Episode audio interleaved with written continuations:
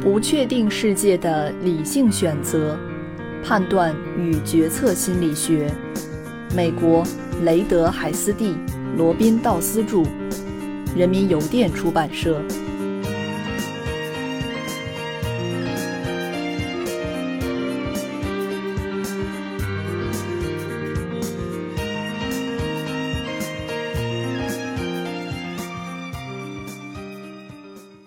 第六章第二节：合取概率谬误。人们相信多个事件联合发生的可能性要大于各独立事件。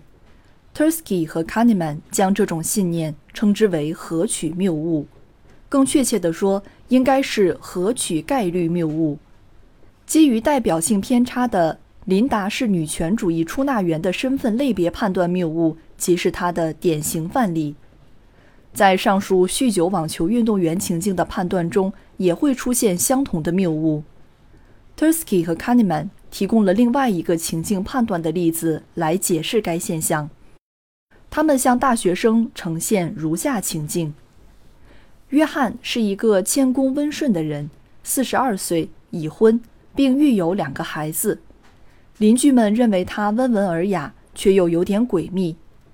他在纽约拥有一家进出口公司，频繁穿梭于欧洲和远东地区。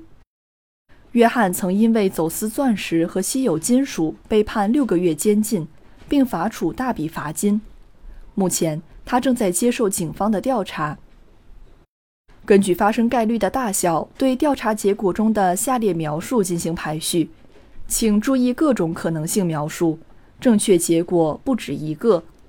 用一。代表最有可能的描述，二代表其次可能，以此类推。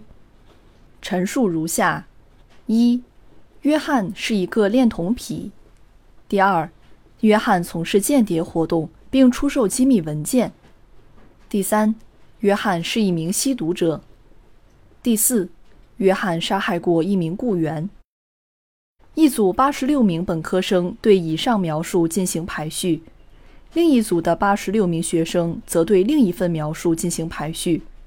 这一份描述将最后一个句子替换为：“约翰杀害过一名雇员，以阻止其报警。”尽管事实上增加特定动机降低了事件发生的可能性，但是人们对联合事件的排序却高于对单纯的谋杀事件的排序。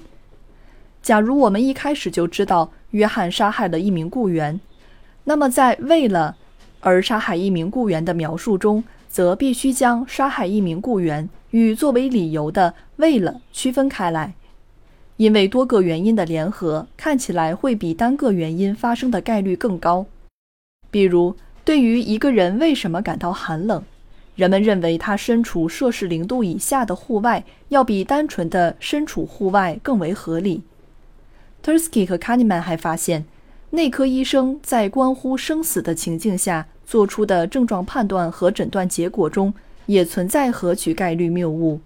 详情如下：一位五十五岁的妇女患有肺动脉栓塞，请问她同时伴随下述症状的可能性有多大？一、呼吸困难和部分偏瘫；二、小腿疼痛；三、肺膜炎性胸痛；四。昏厥和心跳过快，五部分偏瘫，六咳血。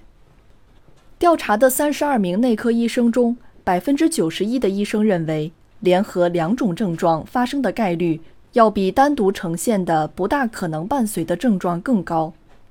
两种症状的结合，在医生的心里形成了一个前后一致或更好的解释。